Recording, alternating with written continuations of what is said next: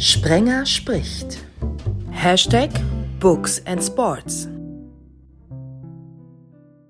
Hashtag Literaturradio 360, Ausgabe 11. Schon wieder was Neues. Heute das erste Mal mit Headset. Fummel mich da so ein. Ich hoffe, alle können uns hören, egal ob jetzt bei Sportradio 360 oder bei Sportflash Online, diesem neuen Portal oder eben auch dort, wo ihr überall die Podcasts empfangen könnt, könnt ihr dann einfach über meine Homepage anklicken und schon seid ihr da. Auch unsere Runde heute ist wieder eine komplett andere. Die Abwechslung macht's und ich hoffe, ihr genießt es genauso wie ich. Die erste, die ich allen vorstellen möchte, soll sich am besten selber vorstellen.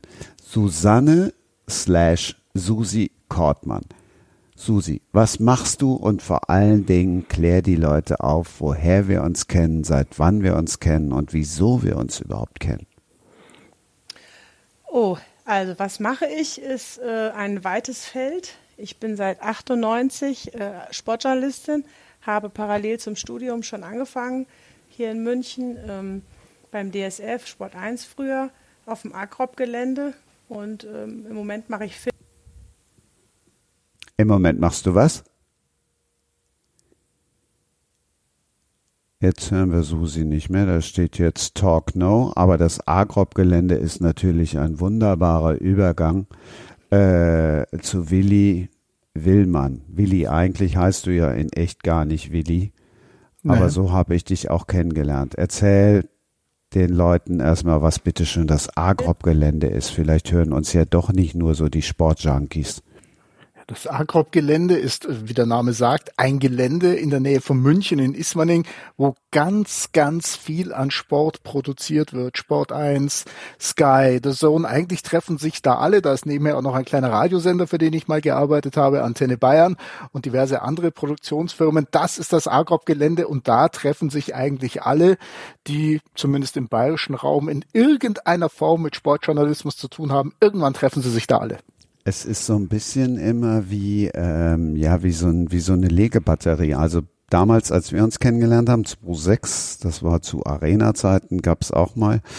Ähm, da saß dann links, war so eine Riege aufgebaut, äh, wo dann die ganzen Kommentatoren von Arena saßen und auf der anderen Seite saßen dann die ganzen Kommentatoren damals schon von der, von der Telekom. Lutz, von Rosen, äh, guck, jetzt komme ich ganz durcheinander. Lutz Rosenberg von Lipinski. Kannst du mit all dem, was wir jetzt erzählt haben, irgendwas anfangen? Oh ja, ähm, da ich auch etliche Male auf demselben Gelände war zur Aufzeichnung des Quatsch Comedy Clubs und äh, selber auch einmal eine äh, erfreuliche persönliche Berührung damit hatte, weil die schwere Metalltür zum Außengelände, die ich öffnete, ähm, ja, äh, versuchte parallel auf der anderen Seite der äh, liebe Lord Amadeus äh, zu öffnen, den ich dadurch, dass ich die Tür so schwungvoll nach außen öffnete, beinahe dazu äh, gebracht hätte, rückwärts die Metalltreppe runterzugehen, zwei Stockwerke. Äh, ein nachhaltiges Erlebnis, aber das Gelände ist mir daher durchaus vertraut. Susi, du bist auch wieder da.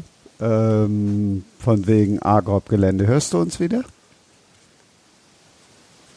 Weiß gar nicht, wo sie ist.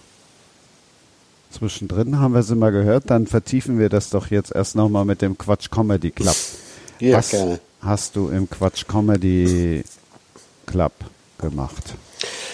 Ja, ich mache ja quasi wirklich schon seit 30 Jahren, also hätte jetzt im Sommer 2020 mein Bühnenjubiläum gerne gefeiert. Ähm, ich treibe mich da ja seit äh, Jahrzehnten inzwischen rum in diesem äh, Bermuda-Dreieck, Comedy, Kabarett, äh, Theater.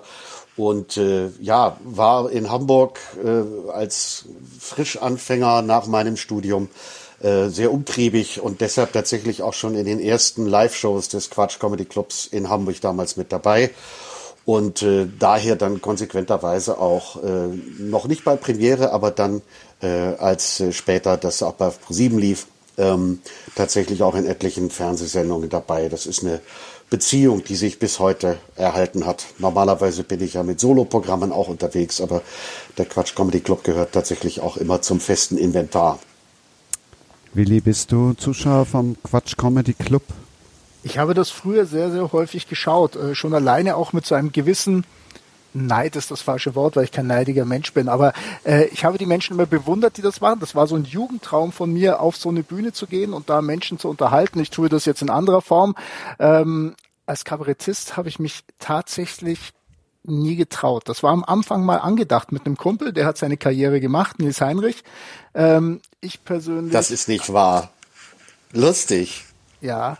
Und, Schön. Äh, ja, ähm, das, wir haben das mal am Anfang probiert, das war aber irgendwie vom Humor nicht kompatibel. Wir verstehen uns blendend, haben heute noch Kontakt, tauschen uns aus, haben auch äh, Lesungen mit dem Buch, über das es heute geht, gemacht und solche Sachen.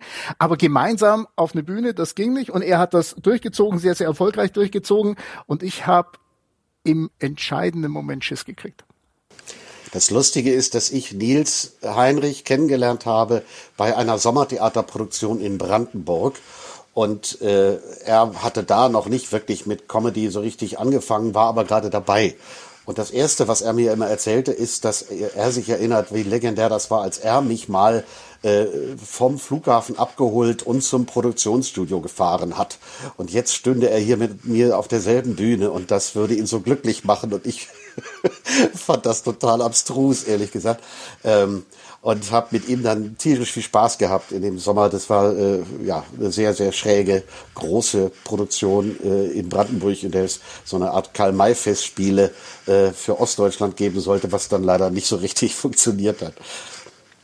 Bringt übrigens auch in Kürze äh, ein Buch raus, in ein paar Tagen.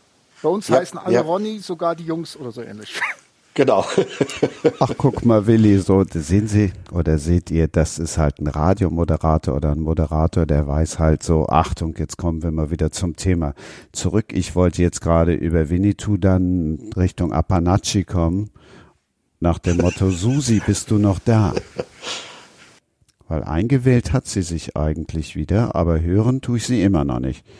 Da steht Talk No, das heißt dann Talk No, dann bleiben wir äh, ähm, nochmal bei dem Buch, Willi. Was kommt jetzt raus? Das ist das Buch von Nils Heinrich. Das heißt, ich glaube, ich kann es nicht ganz genau sagen. Hier heißen alle Ronny, sogar die Jungs. Also hinter Kurzgeschichten von Nils Heinrich, Kabarettist, im Osten groß geworden. Wir haben ihn dann hier in Bayern, haben wir ihm ein bisschen Deutsch beigebracht und seitdem ist er auf den Bühnen dieser Welt unterwegs, wenn es denn geht. Äh, was ja darüber könnte man stundenlang reden, momentan nicht so richtig funktioniert.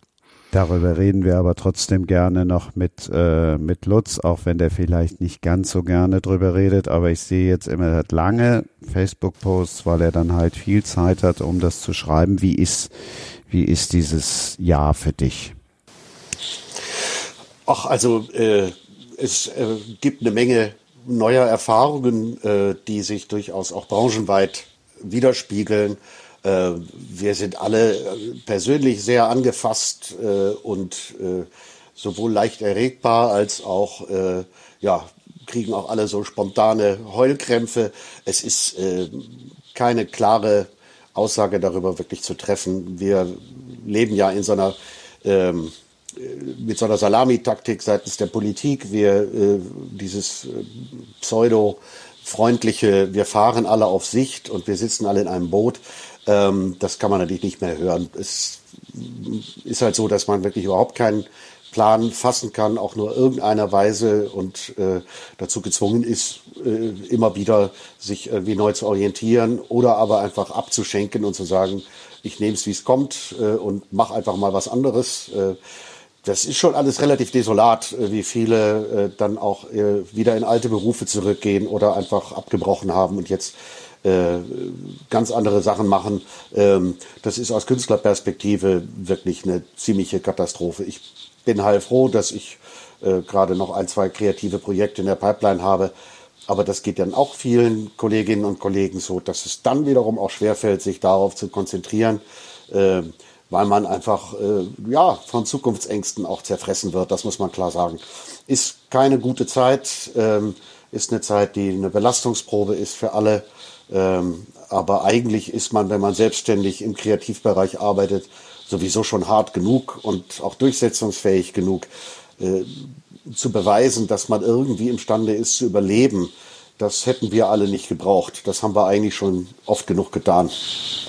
Susi, wie geht es dir mit Corona? Ich glaube, Susi, bei Susi ist das Telefon hat Corona. Willi, du bist festangestellt, oder? Nein, nein. Also ich arbeite viel für den Bayerischen Rundfunk. Dort bin ich sogenannter fester freier Mitarbeiter. Das hört sich seltsam an, ist es auch. Und ansonsten bin ich Solo-Selbstständiger, der Veranstaltungen moderiert, der bei Sportveranstaltungen ist, Management-Tagungen moderiert und so weiter und so fort. Und jetzt frage mal, wie die Auswahlquote seit März vergangenen Jahres ist. Ja, und äh, von daher ähm, kann ich das alles sehr, sehr gut nachvollziehen. Äh, das kostet sehr, sehr viel Geld. Das ist hoffentlich bei vielen Jammern auf hohem Niveau, aber es ist schon Jammern. Denn zum einen merkt man jetzt tatsächlich bei den Künstlern, merkt man, welch geringe Wertschätzung Kunst und Kultur in der Politik ganz offensichtlich hat. Und ich merke natürlich als Moderator von Veranstaltungen, was so alles aktuell eben nicht geht. Ich habe im Juli des vergangenen Jahres für Juni diesen Jahres einen Vertrag unterschrieben für eine Veranstaltung, die ist vor einer Woche abgesagt worden, weil es einfach auch nicht planbar ist. Also man merkt es ja, die ganzen großen Konzertveranstalter gehen alle schon auf 2022. Irgendwelche Präsenzveranstaltungen werden abgesagt, weil nichts planbar ist. Und aktuell sind wir in der Phase, ja, dritte Welle hin, dritte Welle her. Also es wird äh, in den nächsten Monaten nicht besser werden. Und ähm, das sind ja dann nicht nur die Künstler, es sind ja auch diejenigen, die die Bühnen ausstatten, die die Beschallung machen, die das Licht machen. Die sind ja noch viel, viel schlimmer dran im, äh, in vielen Fällen das ist schon eine ganz, ganz bittere Zeit, das muss man schon sagen. Susi, wenn du wieder da bist, dann sprich einfach mit uns. Wir Hörst sind du mich? Ja, wir hören Ja? dich. Guck mal. Wir waren jetzt über übers Agrop-Gelände sind wir beim Comedy Club gelandet, Comedy Club, Quatsch Comedy Club und sind jetzt gerade beim fiesen Thema, was uns alle als Freiberufler ja erschüttert hat, also oder den Boden unter den Füßen weggezogen hat oder auch in Existenznöte getrieben hat. Corona. Wie bist du damit klar gekommen oder kommst du damit klar? Ist ja leider immer noch nicht vorbei, der Scheiß. Naja, gar nicht. Also das ist, äh, ich bin auch seit 2005 selbstständig, solo selbstständig und ähm, wir haben ja ein Drehverbot bekommen anfänglich und jetzt geht es langsam wieder so, dass man mit Maske und Pipapo langsam anfängt zu drehen, aber in der Realität und in der Arbeit sieht es anders aus. Also es ist äh, so, dass man ähm, nicht gebucht wird als Freier, weil die Infektionsketten eben von den Festangestellten besser nachzuvollziehen sind und deswegen hat man gerade nichts zu tun. Schwierig. Lutz, ist auch sicherlich zu traurig, das Thema um Buch drüber zu schreiben, oder? Durchaus. Also es gibt natürlich, äh, finde ich, immer wieder tatsächlich spannende thematische Ansätze, äh, in denen man auch sagen kann, ja, da kann man was grundsätzlich auch daraus lernen, dazu kann man auch was bemerken. Ähm, aber das ist ja durchaus auch schon feststellbar bei den punktuellen Veranstaltungen, die wir so hatten. Also sprich, drittes Quartal 2020, da gab es ja sowas. Ähm, aber es war auch spürbar, dass äh, das Auditorium dann zum Beispiel mit Corona selber auch in einer äh, humorischen äh, oder satirischen oder ironischen Art und Weise umzugehen gar nicht wollte. Die wollten tatsächlich da abends dann einfach nur abschalten und irgendwie jetzt was anderes hören. Also das therapeutisch aufzuarbeiten fällt tatsächlich auch schwer. Das ist schon auch eine echte Aufgabe dann. Ähm, und jetzt bewusst irgendwie was ganz anderes zu schreiben und zu sagen, ich setze jetzt einen Podcast auf über meine lustigen Hundegeschichten, äh, das funktioniert tatsächlich so auch nicht. Also es ist eine ganz spannende Herausforderung, das in irgendeiner Weise zu verbalisieren, was, wie ich, wie du eben netterweise bemerkt hast, so mit bei Facebook so in, in kleineren ähm, Absätzen und äh, Textchen äh, dann mal gelingt, wenn alle auch auf demselben Stand sind, äh, über dieses Thema, über diese letzte Ministerpressekonferenz oder diese äh, letzte Gesprächsrunde oder so, dann kann man das auch mal punktuell bearbeiten. Äh, grundsätzlich dazu was zu schreiben, ist wirklich, äh, wirklich ganz, ganz schwierig. Susi, was lenkt dich ab? Oder andersrum, was liest du, um zur Ablenkung zu finden? Ja, also lesen weiß ich jetzt nicht genau. Ähm, da habe ich ja jetzt gesagt, dass ich wieder versuche, anders äh, an das Thema heranzugehen. Ähm, dadurch, dass ich keine Filme machen kann, ist für mich eben der Punkt, dass ich äh, einfach sage, ähm, ich will zurück zum Sport äh, und mache da eben jetzt mein Ding. Und ähm, dadurch, dass ich die Filme nicht produzieren kann und dadurch, dass mir da quasi der Knüppel zwischen die Beine geworfen wurde, äh, lenke ich mich nicht ab, sondern gehe einen anderen Weg. Das ist halt meins im Moment. Willi, du hast jetzt die Aufgabe, uns zum Lachen zu bringen. Und zwar indem du das Buch, was du letztes Jahr geschrieben hast, ich habe auszugsweise drin rumgeschmückert, äh, uns allen näher bringst, weil es ist wirklich totkomisch totkomisch äh, ist das, was ich wollte. Ähm, nein, es ist, heißt tatsächlich der Familienurlaub im Untertitel von 11 O'Clock bis C. Roberto. Ähm, C. Roberto hat nichts mit dem Fußballer zu tun. Es ist äh, eine äh, linke Zeigezehe, die ich mir tatsächlich und äh, ein bisschen autobiografisch ist es dann ja doch, äh, die ich mir inzwischen, glaube ich, in drei Urlauben gebrochen habe. Ich bin ein bisschen ungeschickt. ungeschickt. Ich bin so ein Barfußdepp. Das muss man einfach sagen. Für Flipflops unter anderem völlig ungeeignet. Ich habe vom Prinzip her einen Urlaub, einen Familienurlaub in einer ähm, in, einer, in einem Ressort, in einem Familienressort, in einem All-Inclusive-Ressort auf einen Tag zusammengedampft. Habe versucht, äh, vieles, was man beobachtet, ähm, niederzuschreiben, was, was jeder kennt, der mal, der mal dort war, so, so der Klassiker, der Typ, der schon in der Früh um halb zehn sein erstes Bier braucht, äh, die Menschen, die sich in dem Hotel völlig vertan haben, die vorher nicht ins Internet geschaut haben und auf einmal völlig überrascht sind, dass in einem Familienressort Kinder sind und so weiter und so fort. Das habe ich versucht in einem Erstlings- und Letztlingswerk, wie ich jetzt, äh, glaube ich, feststellen kann, äh, halbwegs humoristisch niederzuschreiben die Bewertungen sind, sind ganz okay. Also ich komme, komme mit, mit der Resonanz sehr, sehr gut klar.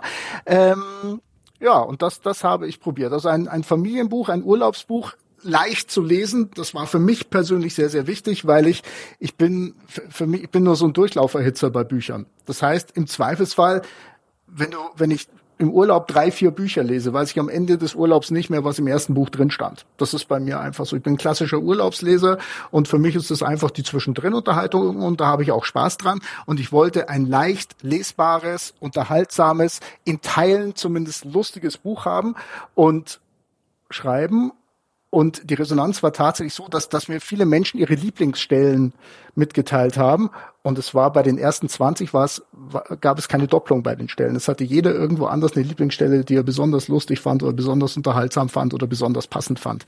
Das ist der Familienurlaub. Daran habe ich mich versucht. Ich fand das sehr, sehr spannend als ja, gebürtiger Radiomuckel, also Radioredakteur, äh, lebe ich sehr von der Kürze.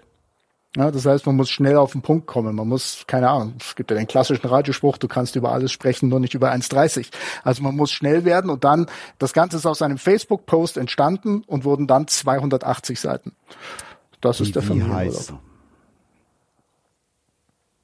Die wie jetzt genau heißen. Sag nochmal den Titel und dann bitte deine drei Lieblingsstellen.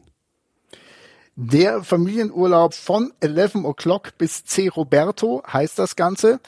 Meine Lieblingsstellen, ja. Also ich, ich habe äh, tatsächlich eine Stelle, die ich sehr, sehr gerne habe. Das ist um halb zehn der Kampf ums erste Bier. Ein echter Wettkampf. Man, ich habe das versucht, sehr reportagemäßig zu schreiben und spreche es bei Lesungen äh, im Zweifelsfall auch so. Ähm, ich, was mir sehr gut gefällt, ist äh, eine, eine Schickimicki-Dame aus München, lispelnd, die sich in dem Hotel nicht so richtig wohlfühlt und am Nachmittag auch nochmal ein Kampf, wo die Kulturen aufeinander prallen, die deutsche Helikoptermutter und die französische laissez-faire Maman. Das sind schon Dinge, die ich wirklich sehr, sehr gerne habe. Ansonsten sind es halt einfach ja, ganz, ganz viele Szenen dabei, wo du sagst, okay, ist so, ist tatsächlich so. Und ähm, am Ende des Tages, wie gesagt, soll es einfach unterhaltsam sein. Und deine Frau hat dich immer noch lieb? Meine Frau hat mich geheiratet. Das ist zum einen schon mal ihre eigene Entscheidung gewesen. Ich habe diese Frau nicht genötigt. Meine Frau besteht darauf, ja, dass sie nicht die Frau ist, über die ich in diesem Buch schreibe. Und drittens hat sie eine Menge Humor und kommt sehr, sehr gut damit klar. Sie hat das Ganze wie auch unter anderem Nathalie Geisenberger, die Rennrodel-Olympiasiegerin, äh, das ganze Korrektur gelesen und sie hat mir tatsächlich nur eine Stelle, hat sie mir rausgestrichen, aber ich weiß nicht mehr welche. Ich weiß ah. es nicht mehr. Da war ich, da, da, da, da, da komme ich nicht gut weg. ich gesagt, okay, alles klar, du bist es zwar nicht, aber dann streichen wir das raus. Eins verschweigen wir dann, dass die Kinder sich von Willi losgesagt haben und sich zur Adoption hab freigeben lassen wollen. Das äh, stimmt natürlich, aber sie wohnen immer noch hier, überraschenderweise. Susi, Was liest du Ja. oder was hast du, was hast du jetzt gelesen, jetzt unabhängig davon, was du sonst vielleicht im Urlaub liest? Also wie gesagt, dass ich mich jetzt hier ein bisschen orientiert habe, beruflich auch äh, Corona-bedingt, ähm, hat mich wieder zum Sport zurückgeführt. Und da habe ich jetzt in der letzten Zeit die Starmacher oder Starmacher gelesen äh, von äh, Daniel Mücksch, äh, weil mich das Thema sehr beschäftigt hat in der letzten Zeit, warum manche Vereine äh, so stabil sich oben in der Bundesliga oder Champions League oder wo auch immer aufhalten äh, oder auch andere ähm, Spieler im Tennisbereich und äh, manche Talente es einfach nicht schaffen, sich oben zu etablieren. Und ähm, dieses Buch hat mich total fasziniert, weil ähm, es total spannende Ansätze hat und eben sagt, ähm, dass es leider nicht mehr ausreicht, nur talentiert zu sein, dass da ein ganzer Stab dranhängt an Wissenschaftlern und äh, Mentaltrainern und äh, Ernährungswissenschaftlern, äh, Fitnesstrainern, Psychologen und äh, dass man da quasi einen Riesenstab benötigt, um aus einem Talent einen Spitzensportler und Star zu formen.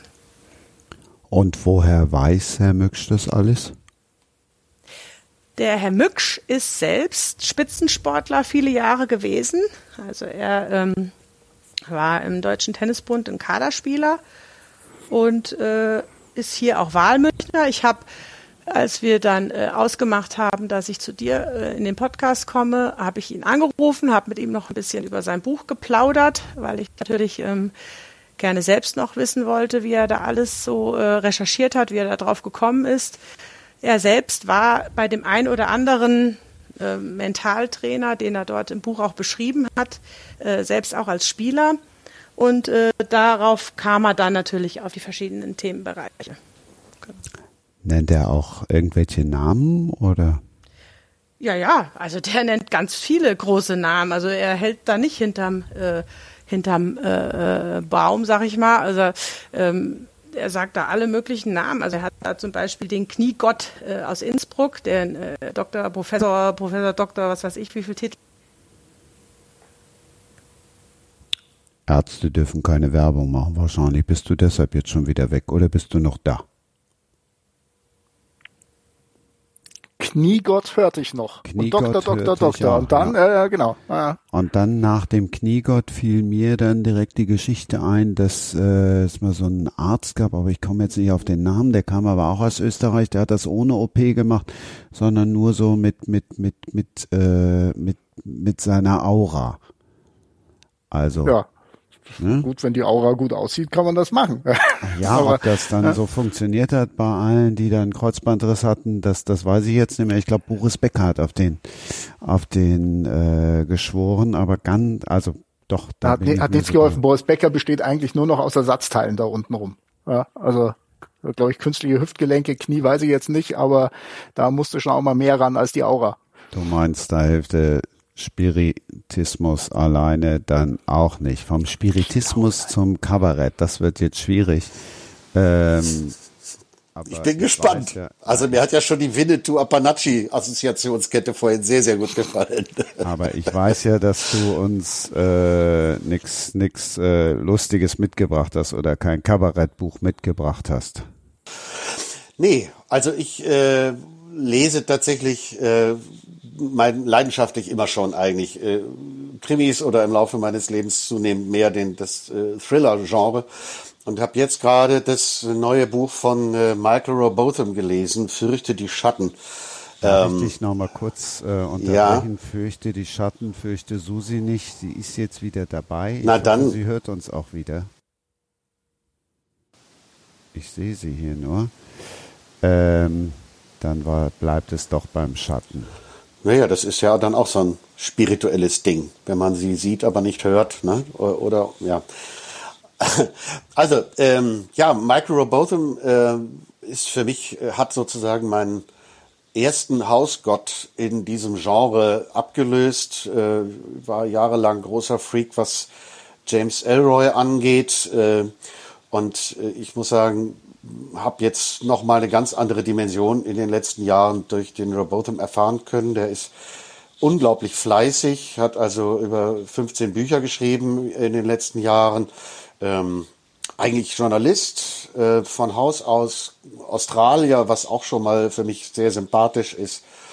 Und äh, ist ja geradezu vorbildlich, finde ich, cool äh, überhaupt zum Autor geworden, indem er nämlich äh, sich da langsam hingeschrieben hat.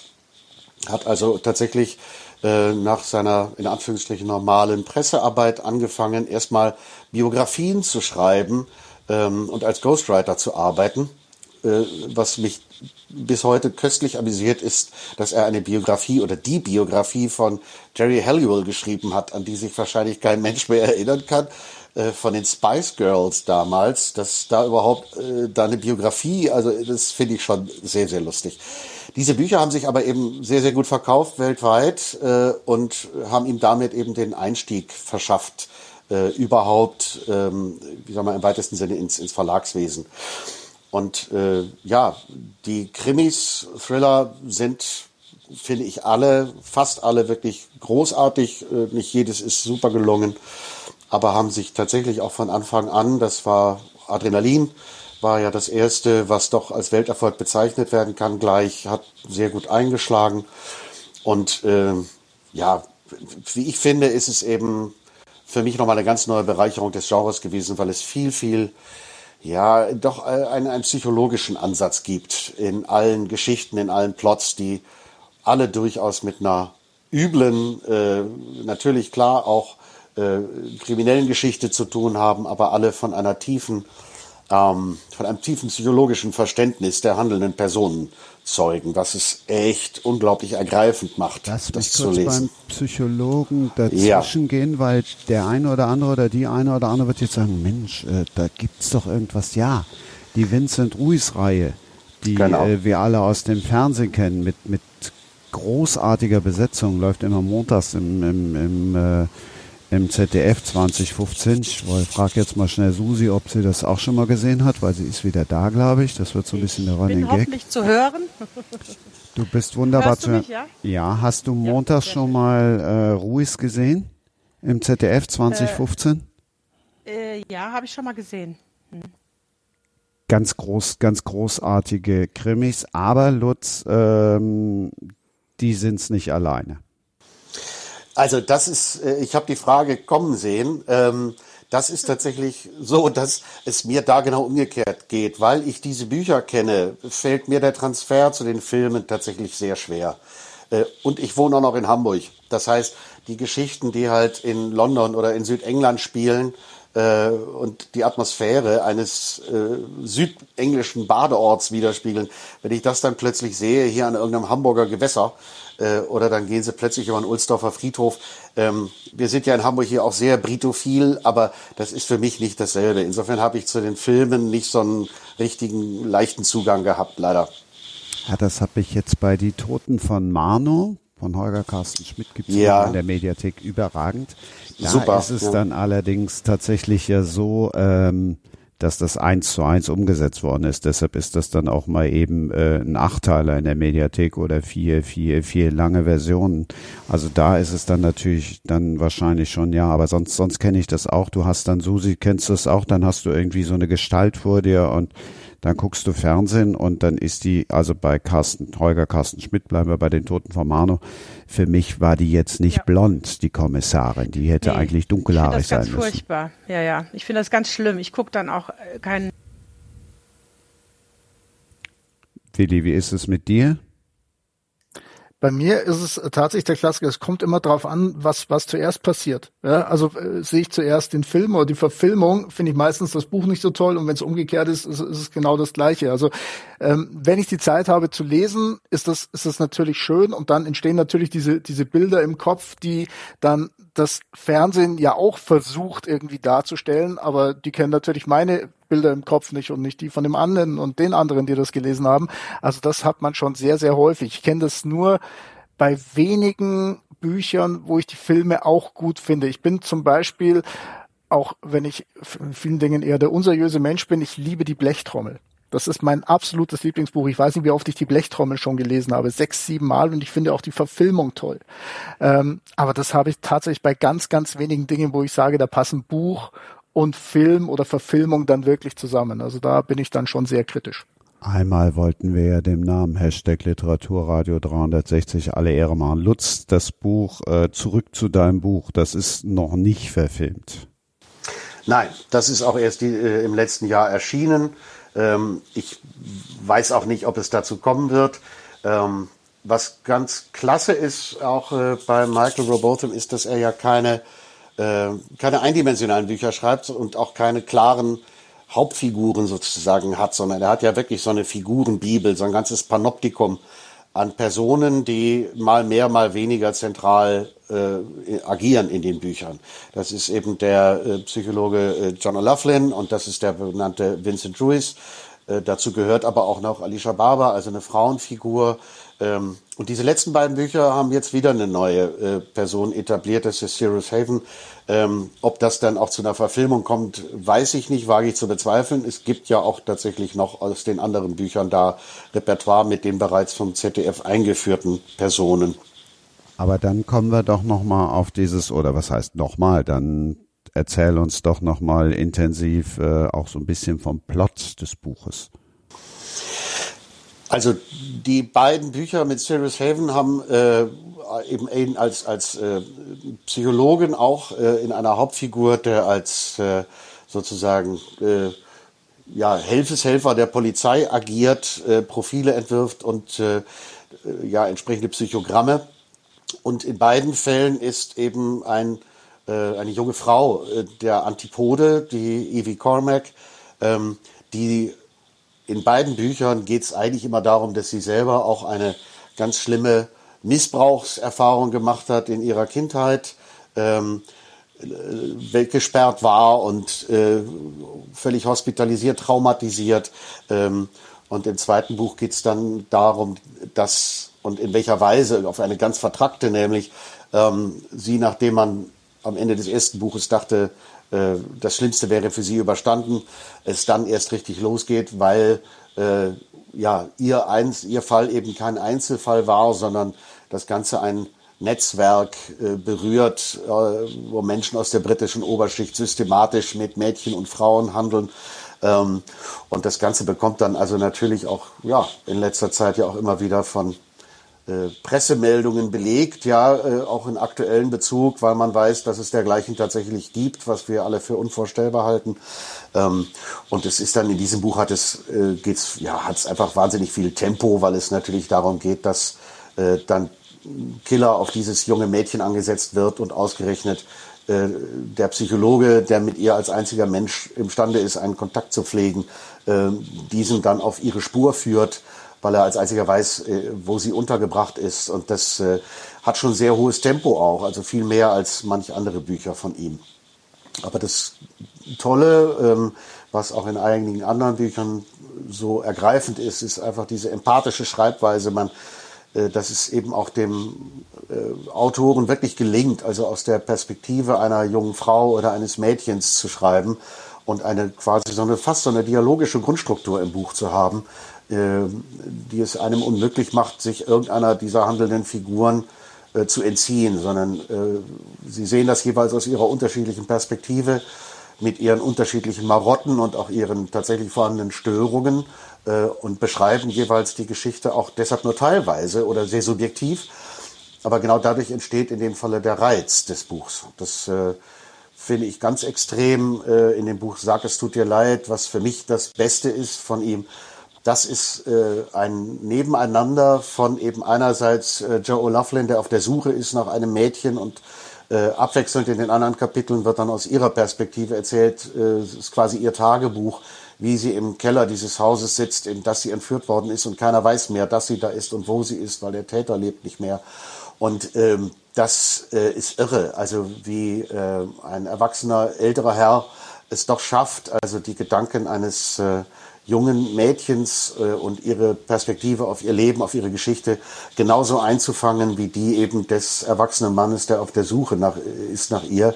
Ganz, ganz toll, finde ich. Susi, wäre das was für dich? Jetzt ist sie wieder weg. Du, du verschreckst sie, glaube ich, auch Jetzt, irgendwie. sie, jetzt Ja? ist sie wieder weg.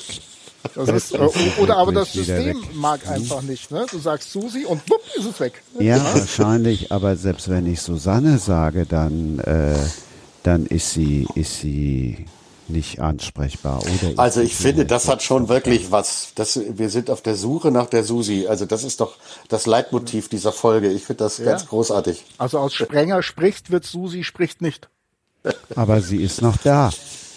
Sie kann uns hören, aber nicht sprechen. Ach Gott, oh Gott, jetzt sind wir nicht weit. äh, Das darf der Kabarettist verwandeln. Sie kann uns hören, aber nicht sprechen. Ich halte mich daraus. Besser ist es. Ähm, Lutz, weil du eben was von Australien erzählt hast, eigentlich, also normalerweise wollte ich ein ganz anderes Buch vorstellen, aber bei mir ist ja so, ich habe ja immer, immer so ein paar Bücher im Petto und wenn Susi uns äh, nicht hört, dann oder schon hört, aber jetzt sich nicht einmischen kann, dann lasse ich das Buch, über das ich reden wollte, nämlich über das Tattoo, jetzt mal kurz äh, beiseite, ähm, sondern hab's dann jetzt nochmal schnell aufgemacht. Ein großartiges Buch, 487 Seiten und ich bin deshalb drauf gekommen, weil Lutz eben sagte, Australien, das hat ja was. Also das Buch heißt dann auch ganz klassisch, ganz platt Outback, fünf tödliche Schüsse, eine unfassbare Tat, mehr als eine Wahrheit. Also wir stellen uns Australien, können wir uns so vorstellen, wie es wirklich ist, also flirrende Hitze und so weiter und so fort. Ähm, in der Kirche ist es ein bisschen kühl und dann kommt der Pfarrer aus der Kirche raus und bringt dann mal eben fünf Leute um. Keiner weiß warum. Die Geschichte versandet irgendwie, bis dann irgendwann ein Reporter das alles ähm, dann aufdecken will.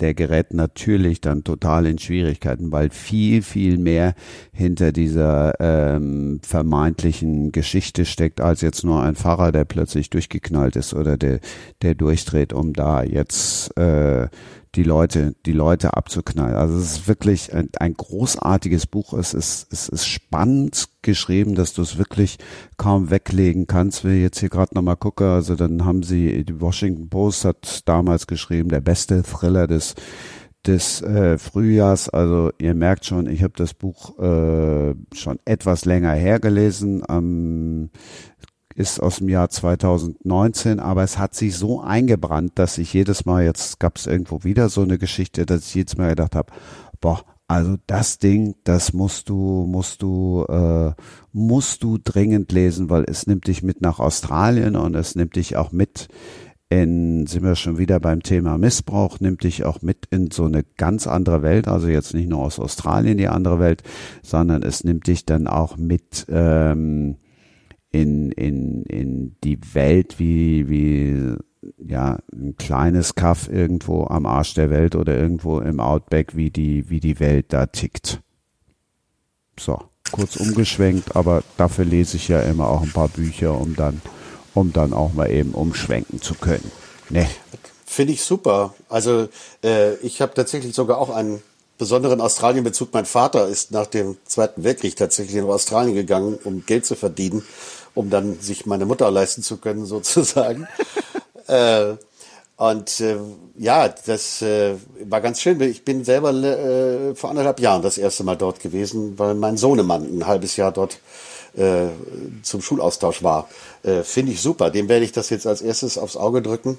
Äh, der liest ja sowieso kaum, der ist ja Digitalgeneration, aber äh, das klingt super. Dankeschön.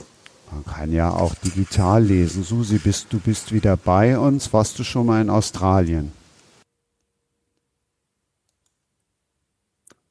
Nein.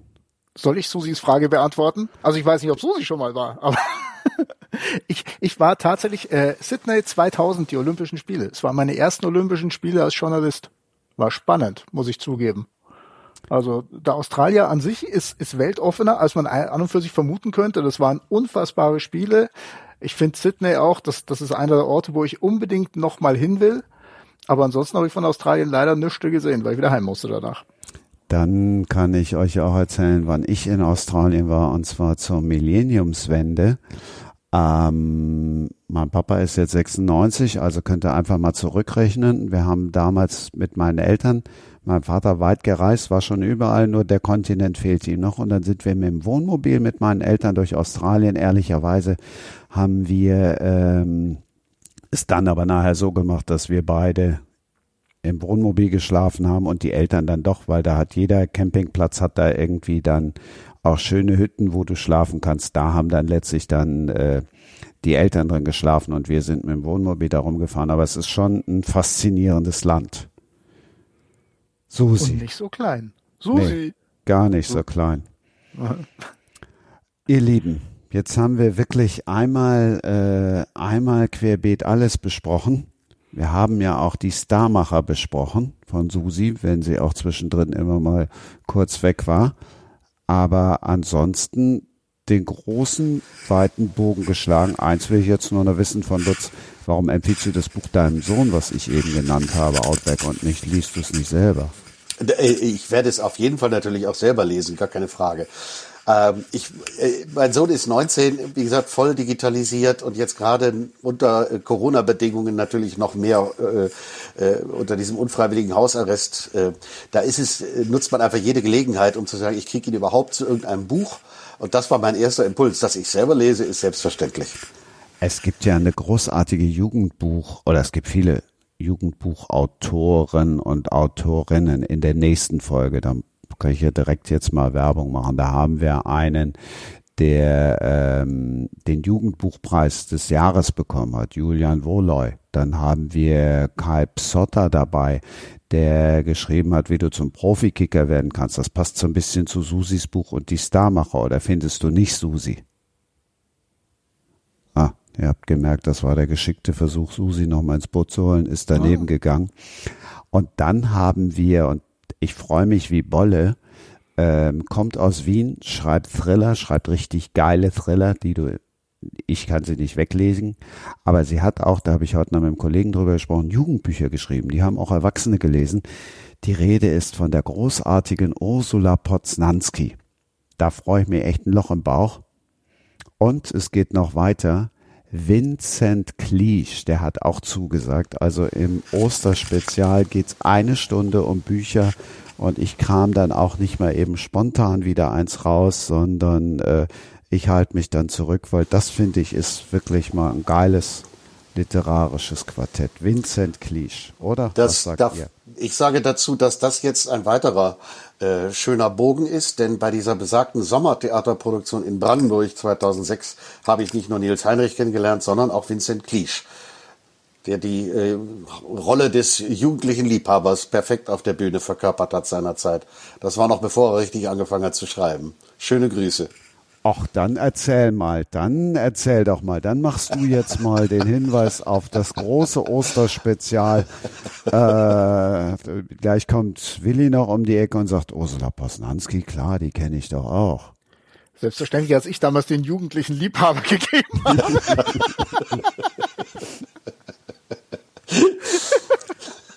also Lutz, du bist dran mit äh, mit Vincent Cleach. Ja, ich werde hier keine schmutzigen Details, äh, obwohl ich könnte, aber äh, das war wirklich, ich, dann sage ich nur kurz zwei Sätze. Also es ging tatsächlich um eine Karl-May-Geschichte, die in Brandenburg spielt, was angesichts der Vita und vor allem auch des Reiseradios, den Karl May selber ja überhaupt gehabt hat, durchaus angebracht war. Also es hätte lieber mehr über Brandenburg oder Sachsen-Anhalt schreiben sollen als über Kurdistan. Ähm, aber ähm, diese Geschichte spielte dann da vor Ort, Ciesa, auf einer mittelalterlichen Burg und ist auch historisch so äh, verbrieft, war ein tolles Stück, das ein Berliner Kollege auch vertont hat. Und wir waren ein Riesenensemble. Äh, das Problem war ganz klar, habe ich schon gesagt, 2006. Also es war keine besonders geschickte Idee, diese Produktion starten zu lassen im WM-Sommer im eigenen Land. Das heißt, die Zuschauerzahlen waren natürlich nicht entsprechend. Ähm, und wir hatten trotzdem als Ensemble, das äh, überwiegend aus Berlin, aber auch eben aus äh, Hamburg und aus Köln zusammengesetzt war, äh, hatten eine Menge Spaß. Es waren tolle, tolle Vorstellungen. Ähm, und Vincent war, äh, ja, war einfach ein junger, gut aussehender, ehrgeiziger Stand-Upper als in der Berliner Szene und äh, war deshalb vorgesehen, äh, um die Hauptrolle äh, im Sinne ne, des jugendlichen Liebhabers darzustellen.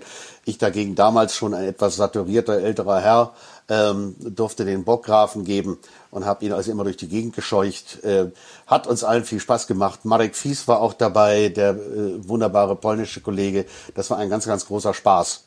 Äh, und leider, wie gesagt, dann aufgrund der großen Produktionsbedingungen äh, hielten die Einnahmen nicht ganz Schritt und äh, es blieb übrig ein langer, heißer Sommer in Brandenburg.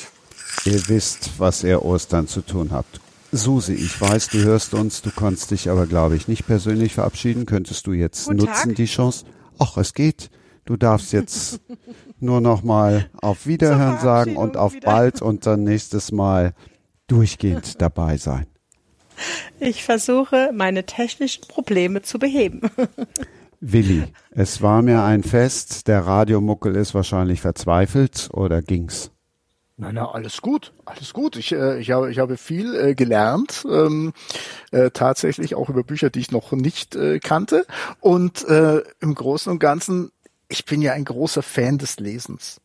Ich habe selten die genügend, genügend Zeit dafür. Das bin ein klassischer Urlaubsleser, aber dann verschlinge ich Bücher. Eigentlich liege ich mich ja nur wund und lese. Was anderes mache ich im Urlaub ja nicht und ich kann damit auch sehr, sehr gut umgehen. Äh, insofern finde ich es spannend, war es sehr, sehr spannend, euch zuzuhören. Ich muss zugeben, es war auch für mich tatsächlich spannend, mal ein Buch zu schreiben. Ich empfehle aber jedem, der es vorhat, vorher mit mir zu sprechen. Denn es ist eine sehr, sehr brotlose Kunst. Damit haben wir wieder den Bogen, Lutz. Wir vertiefen es nicht. Du darfst einfach äh, den Abgesang der Sendung machen. Ich fand's schön. Es gab, äh, es war eine schöne Runde. Susi, sorry, dass du zwischendrin weg warst. Der Abgesang, das habe ich mir immer schon einmal gewünscht. Verbunden mit dem Hinweis auf den nächsten Podcast und überhaupt die nächsten 45 Sekunden oder 30 Sekunden, however, gehören Lutz Rosenberg von Lipinski. Oh Mann, ja, und da bin ich jetzt gar nicht drauf vorbereitet. Also vielen Dank erstmal für die Einladung, für dieses schöne Gespräch. Ähm, ich persönlich äh, würde vorschlagen, dass Susanne das gerne auch genau so weitermachen kann. Ich finde das wunderbar, wenn es bei einem Podcast immer wieder zwischendurch Störungen gibt, genau wie bei den Zoom-Konferenzen, die wir alle bis zum Erbrechen erleben mussten in den letzten Monaten. Es immer wieder schön ist, wenn zwischendurch wieder jemand abbricht oder wieder jemand reinkommt, der gar nicht eingeladen war. Das sind die kleinen Störungen, die wir in unserem hospitalistischen Alltag gerade gut gebrauchen können. Finde ich gut. Äh, danke für die Einladung. Dann sage ich jetzt auch nochmal herzliche Einladung natürlich zu allen folgenden Sendungen. Das Programm klingt wirklich in der Tat überragend. Nicht nur, aber auch zu Ostern. Vielen Dank. Wie baut man eine harmonische Beziehung zu seinem Hund auf? Puh, gar nicht so leicht. Und deshalb frage ich nach, wie es anderen Hundeeltern gelingt, beziehungsweise wie die daran arbeiten. Bei Iswas Dog reden wir dann drüber. Alle 14 Tage neu mit mir, Malte Asmus und unserer Expertin für eine harmonische Mensch-Hund-Beziehung, Melanie Lippisch. Ist was, Dog? Mit Malte Asmus. Überall, wo es Podcasts gibt. Das war Sprenger spricht. Hashtag Books and Sports.